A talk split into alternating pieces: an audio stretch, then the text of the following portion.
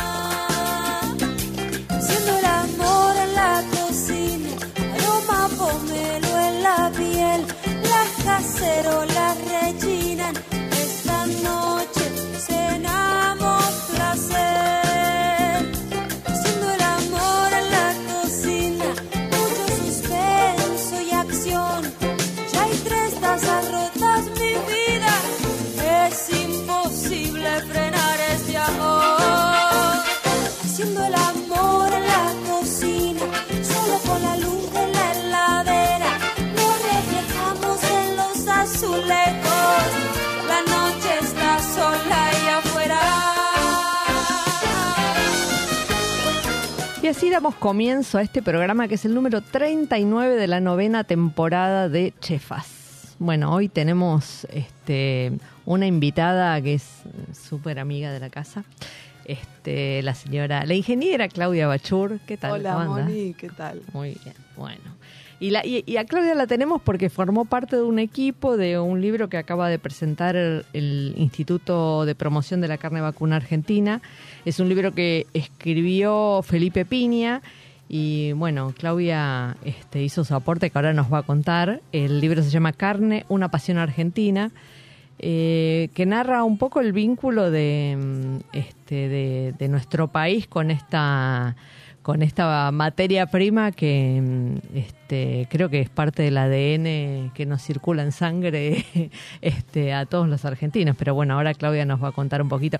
En, en una parte, eh, al comienzo, dice este, que lo que relata este libro es la historia de la carne vacuna y que hablar de la carne vacuna es hablar de la historia de la Argentina. Eh, y mm, la verdad que no, no había pensado, este, cuando leí mm, eh, esa, esa introducción, no había pensado hasta el momento que, que es cierto, ¿no? que fue una historia que fue de la mano, cuando la carne se convirtió en un producto industrial, este, mm, fue algo que pasó acá, ¿no? De alguna manera, así que están muy... A ver, Claudia. Bueno, bueno, yo no soy tiradora, no soy Felipe, soy Claudia Bachur, ingeniera agrónoma. Un poquito siempre me meto en los temas de la historia porque me interesa, mi especialidad es la valorización de alimentos. Vos sabés, mira, te voy a contar mi experiencia personal con este tema. O sea, yo durante algunos años empecé por algunos trabajos, pa- particularmente porque estaba estudiando la interacción entre los guaraníes y los jesuitas para un trabajo que teníamos que presentar con la facultad en un congreso en Bolonia. Y entonces em- empecé a leer cada vez más libros de historia, muy poco relacionados con lo que es la agronomía, que no te enseñan nada de historia y que los agrónomos prácticamente somos unos burros totales, o sea, nos dedicamos a otra cosa. Es mentira, pero bueno. Bueno, digo, eh, perdón por los agrónomos colegas, hablo de mí, ¿no? Eh, y entonces empecé a, a leer un poco, bastante, sobre el tema, viajé a distintos lugares, particularmente por el tema de los jesuitas. Y entonces después pasé a otros lugares de la Argentina, a otras, eh, digamos, a otros pueblos, a otras historias, y cuando llegué a la Patagonia, me quedé muy impactada porque por ejemplo, leí un libro de, sobre la historia de del cacique Saihueque y ahí digo, ay, pucha, ¿cómo es esto? Era que los indios negociaban con sus, con las tribus que er- estaban a cargo de los caciques, cuántas vacas le daban. Yo también había leído las, las crónicas de, de los viajes de Darwin y también vi que cuando Darwin vino a la Argentina, en el diario de viaje de Darwin, porque estas, digamos, eran cosas todas muy, con bibliografías muy claras y concretas, eh, Darwin habla mucho de los gauchos y de, y de cómo y cómo los gauchos tienen esa fuerza y que él está harto de comer carne, pero que se da cuenta que la carne es buenísima porque los pibes comen carne y están dos días andando a caballo, ¿sabes? Y, y se sienten perfectos. Y después él tiene un encuentro con Rosas y se come un asado y, y- y es- y él habla mucho sobre el tema de lo que es la ganadería y cómo la ganadería es muy importante para la Argentina, cómo se puede transformar en una industria muy importante. Bueno, entonces a partir de ahí todo este tema me, me convocó bastante y entonces empecé a juntar cada vez más bibliografía. Y cuando Felipe Peña, yo ya formaba parte del equipo de él en otras investigaciones, me convoca para hacer los contenidos de este libro, bueno, me encantó porque, porque bueno, ahí leí mucho más. Y sí, es un poco como vos estabas diciendo y como, como el libro trata de hacerlo en un, en un lenguaje muy coloquial y muy ameno, el libro de lo que trata es de anécdotas históricas, no es un libro de historia, es un libro de anécdotas. Cada capítulo tiene se ronda en relación a un tema que es anecdótico, que puede ser, no sé, las milanesas que come que come la selección argentina o los asados o el mismo Ujú. Charlie García o la relación entre el rock y la carne. La del fútbol, impresionante, cuando empezás a, investigar el tema del fútbol y la carne y, bueno, y, los futbolistas son, aparte de que son altamente relacionados con la identidad argentina, son deportistas de altísima performance, o sea, no sé cuánto valen en cuánto están asegurados los cuerpos de un futbolista como Messi, por ejemplo. Y digamos, ellos se van a glorian de que les encanta comer carne y que la tienen metida en la dieta. Eh, y bueno, nosotros hacemos la carne a pasto en la Argentina, ¿no? A veces este, nos parece que todo lo que hacemos es medio bueno, más o menos, qué sé yo, pero hacemos cosas muy especiales también. Totalmente. Y esta carne a pasto que hacemos con las vacas caminando, con el ciclo desde que nace un ternero hasta que, hasta que va al frigorífico, el 70% del tiempo, tal vez, o el 50% seguramente lo pasó a campo y cuando está en el feedlot, si va a feedlot, también el feedlot es a campo. O sea, hay muy pocos feedlots cerrados. O sea, yo no conozco en particular como los que he conocido en otros países. Claro, hay solo una, en, en, en cualquier, en, al- en algunos casos hay suplementación, pero no más que eso, digamos. Es un momento, tal Sí, vez. Exactamente, en la última fase. Porque muchas veces no da la cuenta también, no nos da la Claro. cuenta, ¿no? Eh, así que bueno, todo esto, mm, digamos, me llevó a investigar cada vez más y, y, mm, y yo te diría que yo creo que el- el- la carne es el eje del, del sistema alimentario de la Argentina. ¿Por qué yo digo que es el eje? ¿Qué es un sistema alimentario? Bien. Un sistema alimentario son, para, para, sí, para ponernos de acuerdo a qué nos referimos. Un sistema alimentario son todos los procesos Sí, que están involucrados entre la producción y el- la comercialización y el consumo de los alimentos que se, que se, que se producen y consumen en un lugar. Puede ser en un, en, un, en un lugar más chiquito o en un país. Bueno, en el sistema alimentario argentino la carne es un eje muy central, muy, muy central. Todas las carnes y la carne vacuna muy especialmente claro. si uno analiza cuál es, qué es lo que transversalmente corta todos los, los estilos culinarios, cualquiera que vos mires, este, hasta la pizza tiene, tiene muchas veces este, fiambres arriba, jamón. O sea, la carne está en los fosforitos. en el- o sea, si vos analizás todo lo que, lo que son las cosas más identitarias de Argentina, muchas eh, de esos platos, de esas, de esas costumbres, están atravesadas por el consumo de carne, por la, por la utilización de la carne. Sí, al- algunas, algunas de estas costumbres incluso, este, digamos, atentan contra la propia vida. Un- comerse un lechón el 24 de diciembre, podríamos pensar que, Sí, que es sí, una locura. Y sin embargo, es una es cosa. una tradición. Sí. Y, y bueno, y, otro, y después del punto de vista de la producción, eh, muy importante la cultura de la producción de carne, lo que implica para un país como la Argentina, desde la idea de los gauchos hasta el mismo paisaje que vos ves cuando vas por una ruta. Eh, entonces, este, bueno, me, me- me gustó mucho participar de este proyecto porque justamente me llevaba a entender más y a poder indagar y profundizar más en estos temas. Claro, hay una anécdota que me gustaría que, que escuchemos, porque el libro está armado con un criterio este, de que luego de cada capítulo hay un QR donde uno puede acceder a un video en YouTube, este, donde aparece Felipe Piña contando una anécdota asociada a eso. Me gustaría que, escuchemos una de estas eh, historias y bueno, seguimos hablando con Claudia, así que si escuchamos el audio. En 1989, mientras realizaban un trabajo de campo, alumnos y docentes de la Facultad de Ciencias Agrarias de la Universidad de Loma de Zamora Se sorprendieron en la zona de los glaciares cuando encontraron manadas y manadas de vacas salvajes, no de vacas locas, sino de vacas salvajes que atacaban, que mordían y se preguntaban cómo era posible que había pasado esto, ¿no? ¿Cómo, llegamos a esta situación? Esto se remonta al siglo XIX cuando se funda la provincia de Santa Cruz y el gobernador Moyano trae 5.000 cabezas de ganado que va repartiendo en la provincia y una parte importante queda en la zona de glaciares. Como el glaciar siguió avanzando, la población se fue trasladando y para 1937 quedaba muy poca gente en la zona, pero las vacas quedaron y se siguieron reproduciendo. Esta historia tiene que ver con esta supervivencia tan particular de estas vacas salvajes en el territorio de Santa Cruz. Contame un poquitito más sobre esta historia de las vacas salvajes que, que me pareció genial cuando escuché pensar que una vaca sea un animal salvaje que pueda llegar a morder a una persona. Bueno, las vacas encontraron en la Argentina. Las vacas llegaron, las vacas no son No. argentinas. Esto es una aclaración importante. Aunque, aunque se sientan Sí, argentinas. sí, pero no son, nativas del continente americano. Las vacas llegaron de Europa al, al, al suelo argentino en la primera fundación de Buenos Aires. ¿Sabes qué les encantó? ¿Viste? Les encantó este lugar y se multiplicaron como locas. Ahora, claro, pensarlas en una zona tan austral, siempre nunca me imaginé vacas ahí. Me parecía que ahí había ovejas Claro. o otro tipo de animales que podían sobrevivir a un clima tan riguroso, ¿no?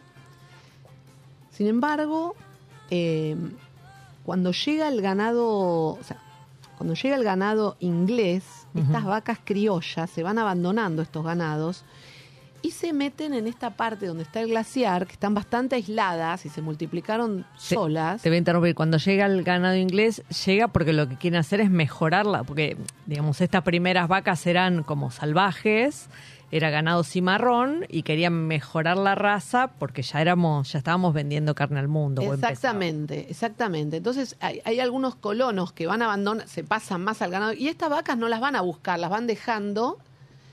Y bueno, pasó esto que cuenta, que cuenta esta anécdota que cuenta Felipe, que se encontraron con estas vacas, y es un problema que tenemos hoy en día también ahí en la zona glaciar, porque estas vacas comen todos los retoños de, los árboles de las lenguas, de las lengas, perdón, eh, y otras especies arbóreas que crecen en la zona de los glaciares. Eh, y bueno, me han contado anécdotas tremendas, así tipo que los guardaparques quieren, eh, se han querido acercar y han tenido accidentes, o sea, son malas, son malitas. Este, así que, así que, mira, hasta eso, hasta en el glaciar hay vacas. O sea, es como que, Pa- Parece un disparate, ¿no? Como la, la patrulla perdida. y un poco sí, un poco sí, la patrulla perdida de las primeras Claro. vaquitas. Genial. Bueno, ¿y qué, qué otras cosas este, te, te topaste? Eh, bueno, ya vos habías leído sobre este, Darwin eh, y, y la carne acá en Argentina. ¿Qué, qué otras cosas te sorprendieron un poco en este, en este proceso de...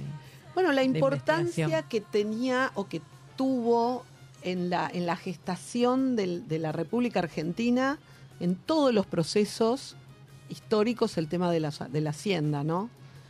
Eh, o sea, cuál, si vos, eh, digamos, yo no, como historiadora, yo lo que buscaba era el tema de alimentos, pero, pero te puedo dar dos o tres datos interesantes con respecto a, bueno, la primera fundación de Buenos Aires viene con vacas, las vacas se quedan y en la sabes que huyeron de la primera fundación y cuando vuelven en la segunda encuentran una cantidad de vacas impresionante y ya obviamente los pueblos que estaban acá ya comían vacas y, y cazaban vacas y Claro, de repente funcionaba una le- ganadería muy extensiva Les aparece en la despensa un animal que es seis veces más grande que los que ellos estaban acostumbrados Sí, aparte acá a, había a digamos, cazar. en la zona, sobre todo de la región más, más cercana a Buenos Aires, había una población este, que para la cantidad de vacas que había, cuando Claro. llegan en la segunda fundación son un montón.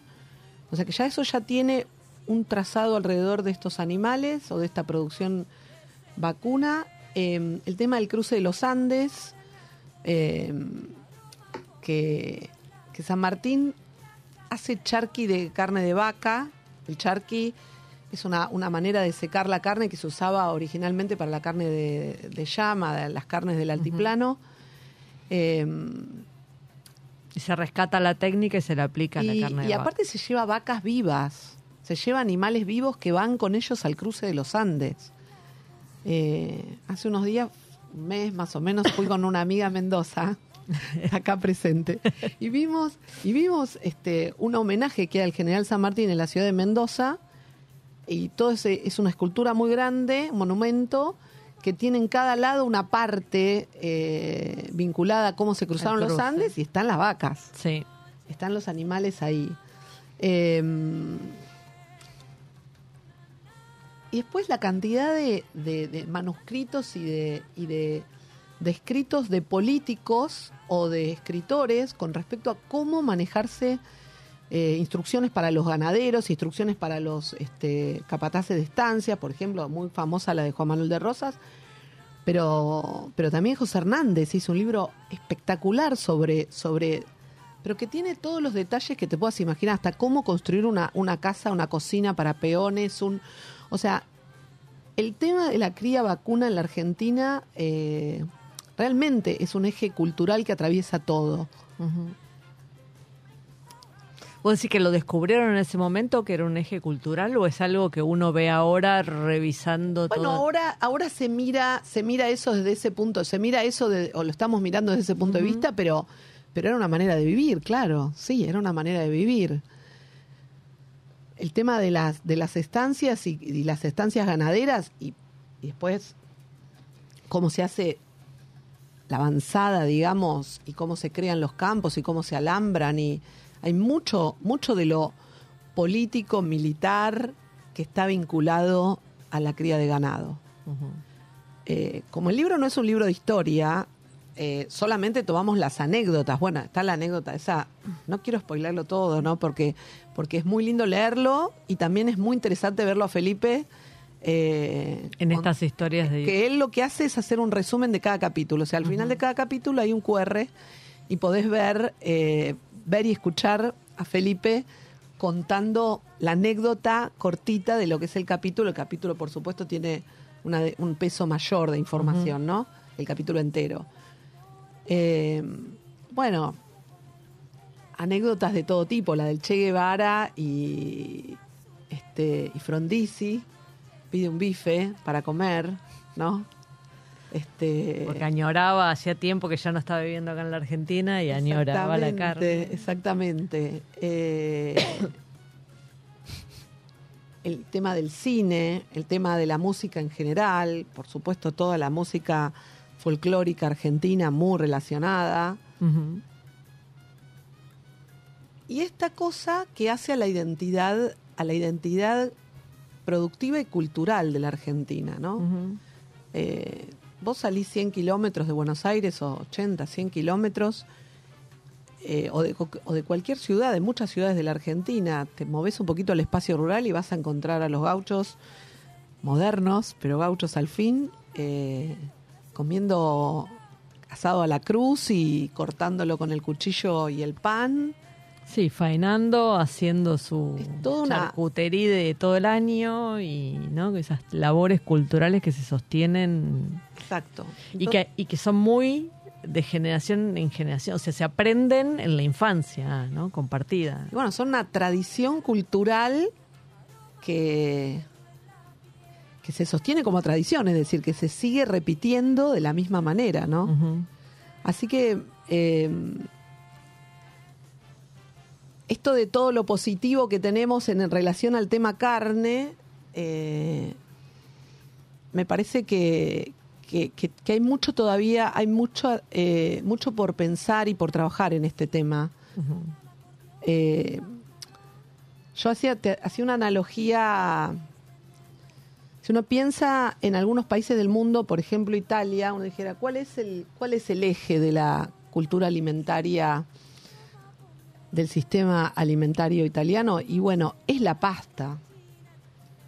¿Por qué es la pasta? Por la cantidad de enorme de platos que se hacen con pasta, por la cantidad de otros ingredientes que se usan con la pasta, por la cantidad de formatos que se usan, por la cantidad de enorme de pasta diversa claro. que hay, pero además por la cantidad de, de formatos que se hacen o sea, eh, diversos. Y porque es algo que se come en las casas, ¿no? Que se, se, repli- se repite en las casas. Sí, pero, pero podrían, digamos, sí, o sea, es la comida de la casa, pero, pero básicamente cuando vos mirás por qué es el eje, es porque es lo que es, es lo que va central y se complementa con otras cosas o adquiere muchos formatos diferentes. Y entonces, para mí, en la Argentina es la carne. Tal vez en algún momento cambie, porque la, la cultura es eso, ¿no? La cultura es, es la reinterpretación de esa tradición. Y si esa innovación es exitosa, se transforma en una nueva tradición. Entonces, la, la cocina en el mundo cambia porque, porque es, la, es parte de la cultura de un pueblo y es parte este, de, lo que se, de lo que se reinterpreta y se, y se cambian los hábitos, se cambian las costumbres. Pero yo te diría que desde que se fundó la Argentina, o desde la primera fundación de la Argentina, que quedaron acá las vacas dando vueltas, hasta el día de hoy, en todos los ámbitos de, de la vida, eh, más allá de las casas también, en los que nos metemos, hay carne. O sea, hay carne en el festejo de ganar el Mundial de Fútbol, hay carne en, en el asado del domingo en una casa. En el choripán de la cancha. Hay carne en el choripán, hay carne en las empanadas que pedís eh, a tu casa, que obviamente las podés pedir ya de otros, de otros gustos, y ahí hay una reinterpretación, una innovación, porque originalmente las empanadas eran, Eran de, de carne. carne. Entonces me parece que Felipe, con este libro y el IPCBA, el Instituto de Promoción de la Carne de Vacuna, hace un gran aporte a que pensemos este, cómo se arma la cultura alimentaria argentina, eh, cómo se arma en cada región del país, qué, qué, qué eh, distintas esfumaturas van tomando estos temas, digamos, en este eje o en otros ejes cómo se va armando esa cultura con los alimentos que están más próximos a cada ciudad, a cada pueblo, y cómo si vos estás en Buenos Aires, eh, en la ciudad de Buenos Aires o en la, o en la Plata o en cualquier ciudad vecina de, la, de, la, de Buenos Aires, te vas a encontrar con un montón de alimentos que se producen regionalmente, ¿no? Va a haber más, bueno, por supuesto, carne vacuna, carne, todos los tipos de carne, por supuesto va a haber pescado en el tema proteínas, pero también va a haber determinados tipos de frutas, no sé, ¿qué se produce cerca en Buenos Aires? Arándanos, frutillas, duraznos, y después las frutas que se producen en todo el país. Claro. Y una gran variedad de hortalizas que se producen en el cinturón de la ciudad de Buenos Aires. Y si vos te vas a otro lugar de la Argentina, vas a encontrar algunas variaciones, ¿no es cierto? Este, entonces, a partir de ahí se empieza a armar todo ese, todo ese, esa mistura o ese, o ese compendio de, de- formatos y técnicas y que construyen esta cultura y esta identidad, ¿no? Yo eh, pensaba cuando hablabas de que atraviesa, digamos, este, la carne atraviesa todo el, todo el territorio argentino, ¿no? Este, pensaba lo que contabas de, Misiones y mm, recuerdo haber ido mm, hace poco a la zona de Cataratas y hablé con un especialista en las misiones jesuíticas, un especialista en el tema de los jesuitas, este, que bueno, que él decía este, tener un, un cuarto de sangre guaraní en sangre, en un cuarto de sangre guaraní, este y que la carne había tenido mucho que ver con esta seducción de los jesuitas este, con los guaraníes, ¿no? Que era, que había sido una, claro, una proteína de una importancia imbatible. Eso pasó con todos los pueblos Claro. nativos Claro. originarios. O sea, en el caso de los jesuitas, los jesuitas y lo- la interacción con los guaraníes es muy, muy interesante. Porque los guaraníes, eh, a pesar de que uno piensa que hay algunas recetas que son guaraníes, son del sincretismo entre los guaraní y los jesuitas. Los guaraníes no consumían nada que tenga que ver con la reproducción de los animales. Es decir, los guaraníes no consumían ni huevos ni leche. Por lo tanto, digamos, lo que es... que, que pudiera afectar la reproducción. Exacto, digamos. las recetas que tienen huevos y las recetas que tienen leche son el sincretismo con, con el tema de los jesuitas. Los guaraníes, Ah, qué interesante. los guaraníes seguían los ríos, te cuento un poquito porque sí. me encantó todo ese tema. Los guaraníes seguían los ríos, se cree que nacen como del centro de América, como cerca de en una zona amazónica y van Ajá. siguiendo los ríos eh, y van bajando y hacen como una media luna porque después se encuentran el mar y son parte también, son digamos el inicio o la o la materia prima de donde sale toda la cultura caipira, o sea, toda la cultura Claro. del sur de- alimentaria del sur de Brasil, que iba fundamentalmente vinculada al consumo de pescado y al consumo de maíz. Eh,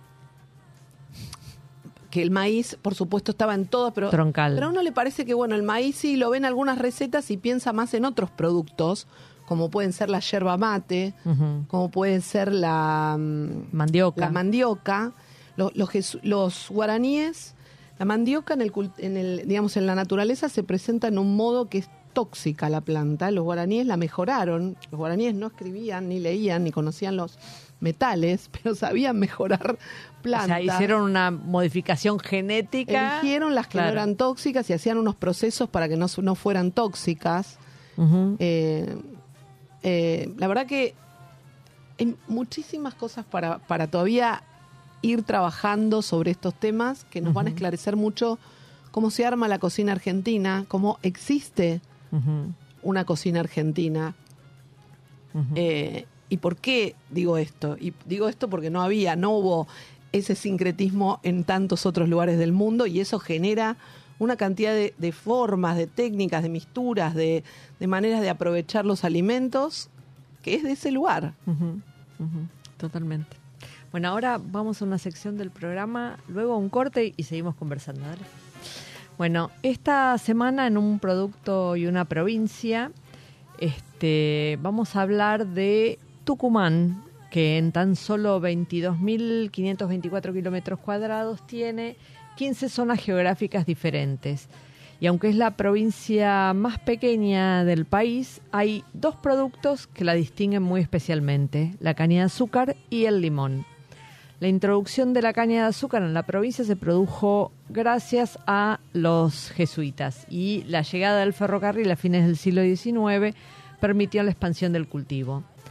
Tucumán es el principal productor de azúcar blanca del país. Anualmente la provincia genera un promedio de 1.3 millones de toneladas de azúcar y elabora más de 300 millones de litros de alcohol derivado de este producto. Si bien en Tucumán hay grandes productores cañeros, hay una gran proporción de pequeños y medianos productores que arriendan tierras que en muchos casos fueron heredadas de generación en generación.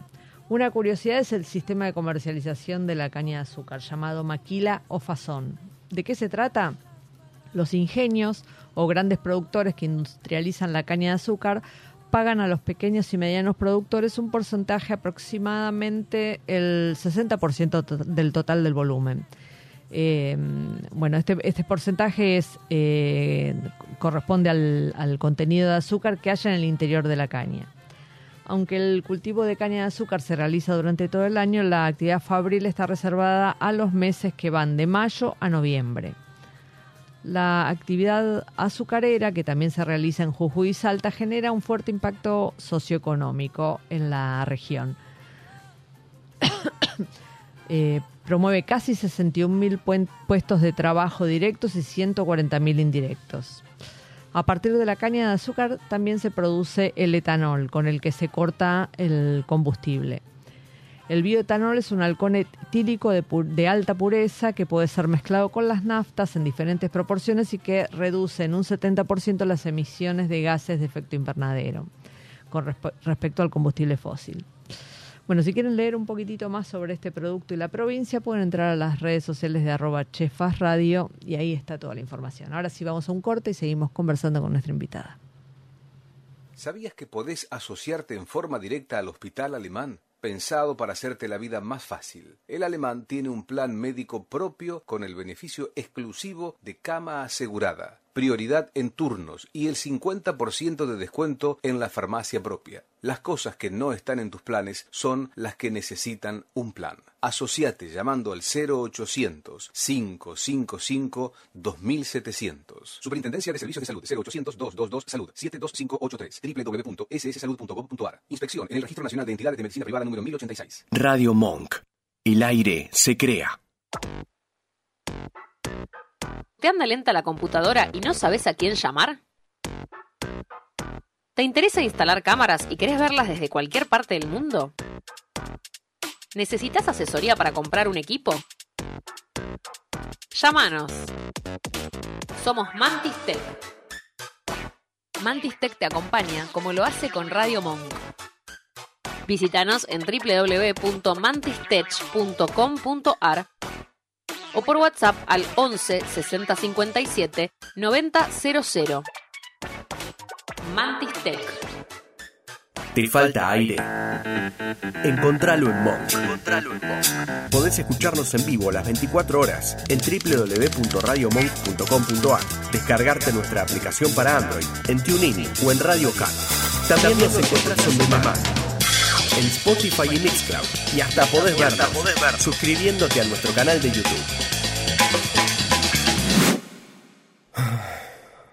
Demasiado aire. Dulce Beso es una yerba misionera elaborada con palo. Un mate ecológico con más de dos años de estacionamiento natural y un inconfundible sabor ahumado. Dulce Beso, es riquísima. Es misionera. Pedidos por mensaje privado en Facebook, arroba yerba dulce beso, o por mail a yerbadulcebeso arroba gmail.com. Escuchanos en www.radiomonk.com.ar o descargate nuestra app, disponible en Play Store como Radio Monk. Recorre junto a Mónica Albirzú los sabores de la gastronomía, sus secretos y lo que nadie te cuenta en Chefas. Hasta la última amiga. Bueno, esta semana en productos con denominación de origen vamos a hablar de Crocos Cosanis. Es una denominación de origen protegida proveniente de Grecia. Estamos hablando del azafrán. La recolección, secado, empaquetado sigue haciéndose con técnicas que se emplean desde la antigüedad. Hay registros del 2600 antes de Cristo en esta zona este, de la producción de azafrán. Y todavía se conservan frescos, pinturas que muestran a jóvenes recolectando este producto. Cuenta la historia, la leyenda, que Hermes estaba jugando con su amigo Crocos, un joven mortal, cuando lo golpean la cabeza sin quererlo y lo hiere de muerte. Tres gotas de su sangre fueron a parar al centro de una flor, de la que surgieron tres estigmas, y así nació el azafrán. Es a mediados de octubre que los crocos comienzan a florecer en esa zona y en menos de un mes se los recolecta manualmente. Luego se separan los estambres y el estigma del resto de la flor. La parte más importante del proceso es el secado. Los estigmas se colocan sobre una seda en las salas bien ventiladas y calefaccionadas. El proceso dura entre 20 y 60 días y una vez que están secos se los selecciona y la cooperativa del azafrán los somete a los controles necesarios para garantizar su calidad si bien este, acá no se, no se produce esa, esa denominación de origen, por supuesto, porque estamos hablando de otra región, tenemos en la, en la provincia de Mendoza este, y creo que en Tucumán, eh, que se están haciendo producciones muy interesantes de azafrán. Bueno, ahora sí volvemos con nuestra invitada, este, que bueno, justo antes del, eh, en el corte me comentaba que le maravillaba cómo, cómo, los productos como la caña de azúcar, por ejemplo, han viajado por el mundo, este, civilización a civilización, este, ¿no? y han, han, recorrido. Bueno, hablábamos de, del tema de origen e identidad, que me gustaría que lo, que lo menciones. Bueno, que los productos son originarios de un lugar, porque se sabe botánicamente de dónde provienen, se hacen investigaciones botánicas, se sabe cuál es el punto de origen, el lugar de origen, el centro, el centro de origen de un cultivo, ¿no? de una variedad, de una planta, de un árbol, y también de, de los animales. Ahora, los, la humanidad viaja, viaja y transporta, transporta esos cultivos, esas producciones, y también transporta sus saberes, entonces la cocina está siempre en el lugar de la, de la mezcla, del intercambio, ¿no es cierto? O sea, vos podés decir, esto es una, voy a tirar una bombita, vos podés decir em, de dónde es originaria una planta. La caña de azúcar es de Nueva Guinea, pero después se lleva cultivo muy tempranamente en los albores de la humanidad, en la India, y es a través de la ruta de la seda que llega a Occidente. Ahora, un plato es muy difícil saber de dónde es originario, porque en general es una cosa que se va es una gran mezcla que se va armando, armando, armando y va y va girando por distintos lugares, o sea, tal vez sí, la primera vez que se hizo, seguramente la milanesa, la napoletana la hizo un señor acá en Buenos Aires. Pero hay platos que es muy difícil rastrear dónde empezaron, ¿no? Hay historias que se cuentan y algunas son ciertas y otras no. Por ejemplo, la historia de que la pasta es italiana. o de qué es China. Claro. La pasta es árabe. Y eso se tardó mucho tiempo en, en- en- porque a alguien se le ocurrió decir que era China, que los espaguetis eran chinos y que los había llevado Marco Polo a Venecia. Y en la realidad no, ya en etapas muy tempranas, cuando los árabes eh, en los años 1100, 1000, llevan el cultivo El trigo. del trigo, lo expanden mucho, por ejemplo, por Sicilia, y es ahí donde ponen la primera fábrica, llamémosla fábrica, producción de pasta, ¿no? Eh, y el tema de la pasta seca, después, bueno, no soy una especialista en eso, pero, pero me interesó mucho leerlo. Eh, y entonces es interesante el tema de entender que un producto o un plato puede no ser originario de un lugar, y vuelvo a decir que es muy difícil establecer el origen de los platos, como no así de los productos, porque los platos tienen mucha mezcla de muchas... ¿Y qué es el origen? ¿Es el último o es todo lo que vino pasando de un lugar, fue Claro. saltando a otro, a otro, a otro? ¿No es cierto? ¿Cómo se arma un plato? Con mucha cosa que viene, ¿no? Eh, pero puede ser un producto no originario de un lugar, como es el caso de la carne vacuna para la Argentina, y ser altamente identitario. Eh, te doy un ejemplo contrapuesto, por ejemplo, el tomate. El tomate es un, es un producto altamente identitario en la cultura italiana y es de origen americano. Eh, la polenta de maíz. La polenta existía, la polenta como moler granos y mezclarlos con agua y hervirlos, existía la polenta de mijo antes del descubrimiento de América. Pero después se empieza a hacer con maíz. Pero se la, tradición de polenta que hay en el norte de Italia está más asociada a la del maíz, a la posterior. Bueno, se digamos. cambió. Antes Ah. era con mijo y después se cambió por maíz después del, del descubrimiento de América. Ahora, es un plato altamente identitario, sin embargo está hecho con maíz, que es un producto que viene de otro lugar, de otro continente. Entonces es, es- está bueno cuando, cuando en un país hay determinadas producciones, tomarlas para la cocina, apropiárselas. Si uno está en un territorio donde se produce arroz, y bueno, la cocina es con arroz. Claro. O sea, ese es un tema que, que a nosotros a veces eh, nos confunde un poco, ¿no?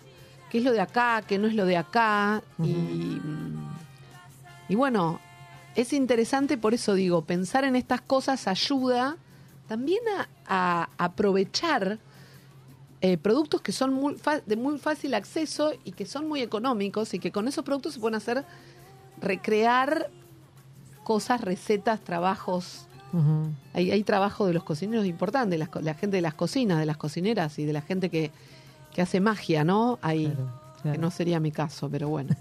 Seguramente sí. Bueno, si te parece, escuchamos otro de los audios del, libro Carne, una pasión argentina. En 1961 se produce en Buenos Aires un encuentro inesperado, el Che Guevara con el presidente Arturo Frondizi. La reunión no fue idea ni del Che ni de Frondizi, sino curiosamente del presidente norteamericano John Fitzgerald Kennedy, que quería que el Che mediara entre él mismo, Kennedy y Fidel Castro. Esto se produce en el marco de la conferencia de Punta del Este, donde el Che había ido representando a Cuba, y en estas circunstancias llega la invitación inesperada para que el Che almuerce con el presidente Frondizi en la Quinta de Olivos. A la hora del menú, la señora de Frondizi, Elena Fallonato, le ofrece al Che un bife y él dice que sí, que efectivamente extrañaba mucho la carne argentina y el Che pide por favor que sea un bife jugoso y si es posible a caballo. Y así termina esta reunión que tantos inconvenientes le trajo después al presidente Frondizi, con un bife jugoso en la residencia de Olivos. Bueno, hermosas estas anécdotas, la verdad que son muy simpáticas todas. Este, muy recomendable buscar el libro, que lo, lo pueden buscar a través de, este, de las redes sociales del Instituto de la Promoción de la Carne Vacuna Argentina y ahí descargan las historias. Se descarga gratuito el libro. Exacto. Leen el libro y descargan las historias que están todas súper buenas. Ahora, una, una pregunta que, que tal vez es una obviedad, pero bueno, que me gustaría poder reconstruir la respuesta con, acá con una especialista. Este, si la, mm, los viajes de, mm, de Colón y los posteriores conquistadores, ¿no? Fueron más o menos todos con el mismo formato y en cada uno de los destinos bajaron con un par de cabezas de ganado, caballos. ¿Por qué pasó particularmente acá lo que pasó? Y bueno, porque acá había unas pasturas naturales, que son las de la pampa húmeda, con unos pastos buenísimos para que las vacas se multipliquen y crezcan solas. O sea, pensá que no había aguadas, tomaban el agua de los de las lagunas, de los ríos. Este, la verdad que, que eh, eso es así, es la- se dio naturalmente. Por eso Argentina tiene, digamos, no es forzado que nosotros somos, somos un país con esa fama. Después, por supuesto, que esas vacas entró una industria ganadera, se mejoraron las razas, se- hay una alta tecnología en la producción de carne, de cómo se tratan los animales, del bienestar, tantísimas cosas que llegaron con el tiempo, ¿no es cierto? La sanidad, el manejo de la hacienda, el manejo mismo de las pasturas, la implantación de pasturas en lugares más marginales donde no crecían pastos tan buenos. Pero era un lugar natural para que esto suceda. Sucedió este, sin que nadie, solamente dejando las vacas ahí. Sin, sin planificación, ¿no? Fue algo que Bueno, ocurrió. en el inicio no se planificó. Por eso es interesante cómo Darwin, bueno, cuando ya Darwin viene, ya hay ganaderos y él Sí. dice, yo veo en esto algo muy importante. Claro. De hecho, Argentina en la etapa ganadera es un país que crece muchísimo. Bueno, Claro. la historia del país está vinculada a esa, a esa eh, este, sociedad eh, altamente rica que exportaba ganado, ¿no es cierto? Y muchas de las cosas que se hicieron en esos años en Argentina están vinculadas a esa riqueza. Claro, claro. Bueno, y también un, un poco de eso se usó con los, con, con los inmigrantes este, para construir identidad, ¿no? Hubo algo ahí, un, un trabajo, este, no sé, esta, esta carne que empezaba a estar abundante fue como una, una bandera de alguna manera, ¿no? Bueno, Venían de países empobrecidísimos. La gente que vino en la posguerra, o sea, hoy hubo muchas inmigraciones, pero la gente que vino en la, en la post Primera Guerra Mundial, que venían, este, digamos, de países que estaban muy empobrecidos en Europa, claro, llegar acá, en un lugar donde había tanta, tanta, tanta comida, era algo que les daba, que les dio una, una cer- certeza de que se podían radicar en este lugar y armar familia, ¿no? Hay, en la ciudad de Buenos Aires hay un grupo de antropólogos de antropología, que seguramente vos conoces, Moni, y se hicieron muchas investigaciones y excavaciones, y se vio que, que en las excavaciones se encuentran los huesos que no están ni siquiera roídos, los huesos de los animales. O sea que la, la cantidad de carne que había era enorme, enorme, enorme. O sea, se usaba muy poco del animal. Por supuesto, en el inicio no había ni saladero. Claro. Después había saladero y después hubo frigoríficos. Y otra cosa también que me llamó la atención eh, de la historia, que de, de así personajes que uno ni se lo imagina, es que se crea la Marina Mercante, Perón crea la Marina Mercante para transportar la carne. Porque ver, ¿cómo es pagábamos eso? muchísimo, pagábamos muchísimo de, de transporte de la Sí. carne. Y entonces se compran barcos para, para que la- el transporte de la carne sea nacional. No con, no con un criterio defensivo, sino... No, se hace la marina mercante para tra- mercante que es comercial para transportar. O sea, se había creado ya, ya la estamos marina hablando del cuarenta y pico, del 50. Sí, o 40 y sea, que eso también me llamó mucho la atención. Como datos, viste, que te estaba Sí, contando sí. antes en el otro Sí. bloque. Eh, sí, sí, es muy transversal a la historia, el tema de la ganadería, a la, a la, a la creación de la Argentina, a la independencia de la Argentina. El Eh, nacimiento de los frigoríficos también está asociado a nosotros, digamos, a nuestra supuesto. producción eh, ganadera. eh, En el mundo, digo, no el nacimiento de los Exacto, frigoríficos acá. Exacto. Y después, por supuesto, todo lo que hablábamos sobre el tema cultural. La forma en la que comemos nosotros la carne es una forma particular. Asar carne se asó siempre. Digo, Sí, carne de fuego animales y- se cazaba y se asaba. No es que el asado lo inventamos los argentinos. Lo que existe en la Argentina es una manera particular de asar y una manera particular de juntarse para comer el asado. Hay unos rituales Sí. y una forma de comer la carne que es argentina. Mira, te voy a contar una anécdota eh, sobre esto muy interesante. Que hace un, hace un tiempo, muy poco, para 20 días, me llamó una persona de Estados Unidos, argentino, un argentino en Estados Unidos que tiene, que es un, este, un- una persona que está en las redes, un influencer, que él hace asado, comillas, a la Argentina, pero a la- un argentino norteamericano, o sea, con los con la forma en la que hacen el asado. Los Una mezcla entre barbacoa él y... hace una mezcla de ese tema. Y me contó que estaba viniendo a Argentina a grabar una serie para un canal de, tele- de, de series de Estados Unidos Sí. especializado en carne, Ajá. este, sobre cómo se hacía la carne en la Argentina y cómo se hacía, eh, cómo se producía y cómo se cocinaba la carne en la Argentina. O sea, es particular cómo se hace. Y es particular desde todos los puntos de vista, no solo cómo hacemos el asado, sino cómo hacemos el asado, el- lo que vos decías, el choripán, las milanesas, las empanadas y Cuánta carne hay en que todo, hacemos, que hacemos con la, como los pucheros, como los guisos, como todo tiene mucha más carne, los estofados, las salsas. Eh, así que, y, to- y todo esto que hablas vos de los frigoríficos, a, la- a la producción en el campo, eh, crean una cultura en relación a esto, ¿no? Así que mm, me- me- este, este proyecto es un proyecto para mí muy importante porque sienta bases para, para comprender una producción que podríamos llamar agropecuaria, la producción del campo, del campo argentino, que a veces parece escindida de la vida cotidiana, sobre todo para la gente de las grandes ciudades, cómo tiene un efecto y cómo está imbrincada en nuestra cotidianidad, porque una cosa no puede existir sin la otra.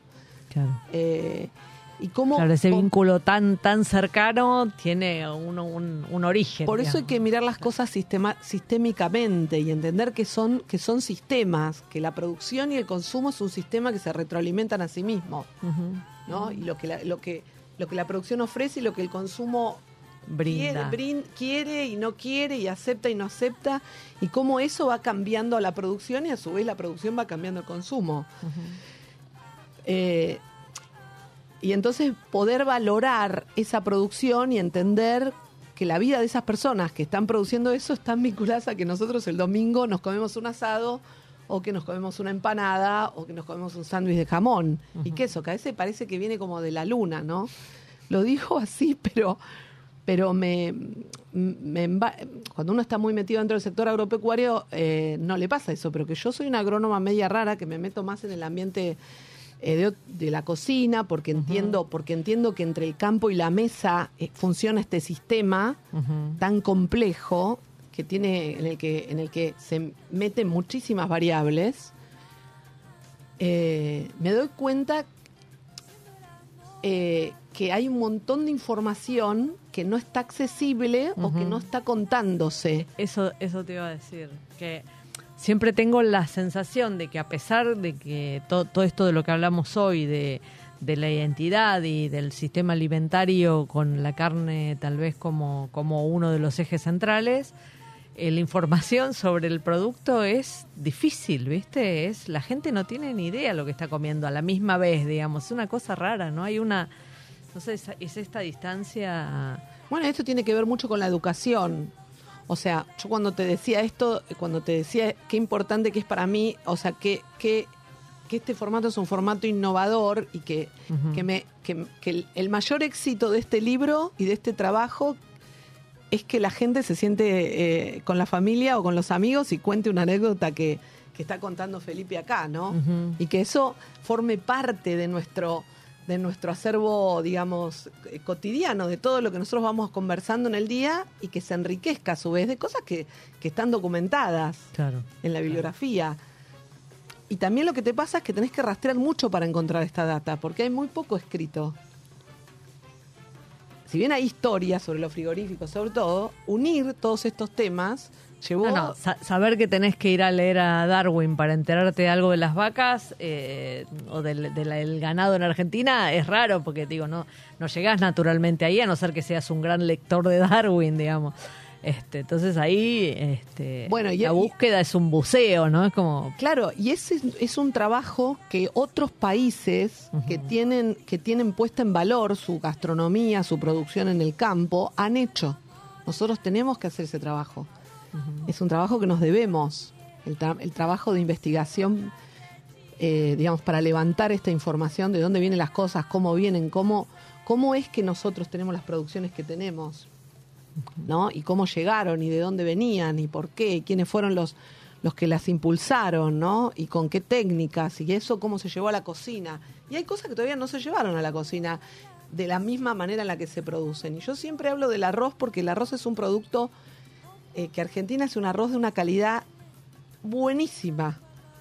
Una altísima calidad. Hay arroz orgánico, hay arroz para hacer risotto, hay arroces, todas las variedades de arroces. Hay variedades de arroces hechas, producidas especialmente en Argentina que se vende. El INTA ha hecho variedades de arroz. Alto que- proteico, por que ejemplo. Vende, que le vende a Brasil. O sea, el arroz de Brasil se hace con tecnología argentina.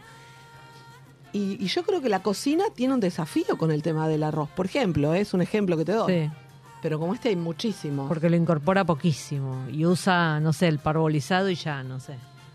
Lo incorpora poquísimo y ni hablemos en la región productora del arroz. Este, ¿Qué te puedo decir? Que en la Argentina, no sé en cuántos restaurantes, mira, te voy a hablar de una básica de, de consumidora. ¿En cuántos lugares hay arroz con leche? No, creo que no. Siendo nosotros No sé. productores de leche y productores de arroz. No, no, no, no recuerdo ahora, pero eh, podés contarlo, creo que. Yo te hago una receta mano. divina, mira, arroz con leche y en vez de ponerle canela, le pones algarroba. Claro. Eh, digo, invento. Local, digamos. Eh, con productos locales, con productos argentinos, una receta que es una receta que se, que se usó en nuestra infancia muchísimo, que se podría innovar muchísimo, a su vez, reinterpretarla. eh, y después, bueno, recetas saladas, millones, se podrían hacer nuevas cosas. Eh, pero, pero tenemos muchos desafíos y esto tiene que ver con, con ahondar en los temas, con ir un poquito a bucear.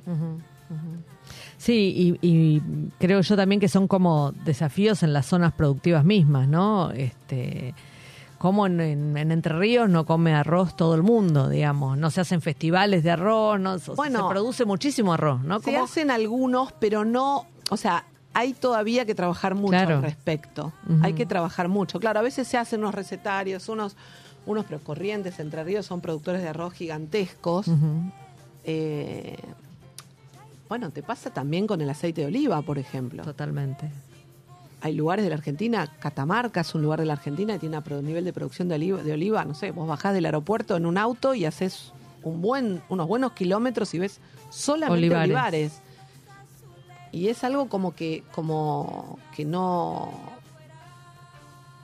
no está en la, en la cocina, porque falta tiempo para eso, porque, porque esas, esas son cosas que se hacen en el tiempo, no se hacen de un día para otro, Sí. se van amasando. ¿Y cuánto tiempo?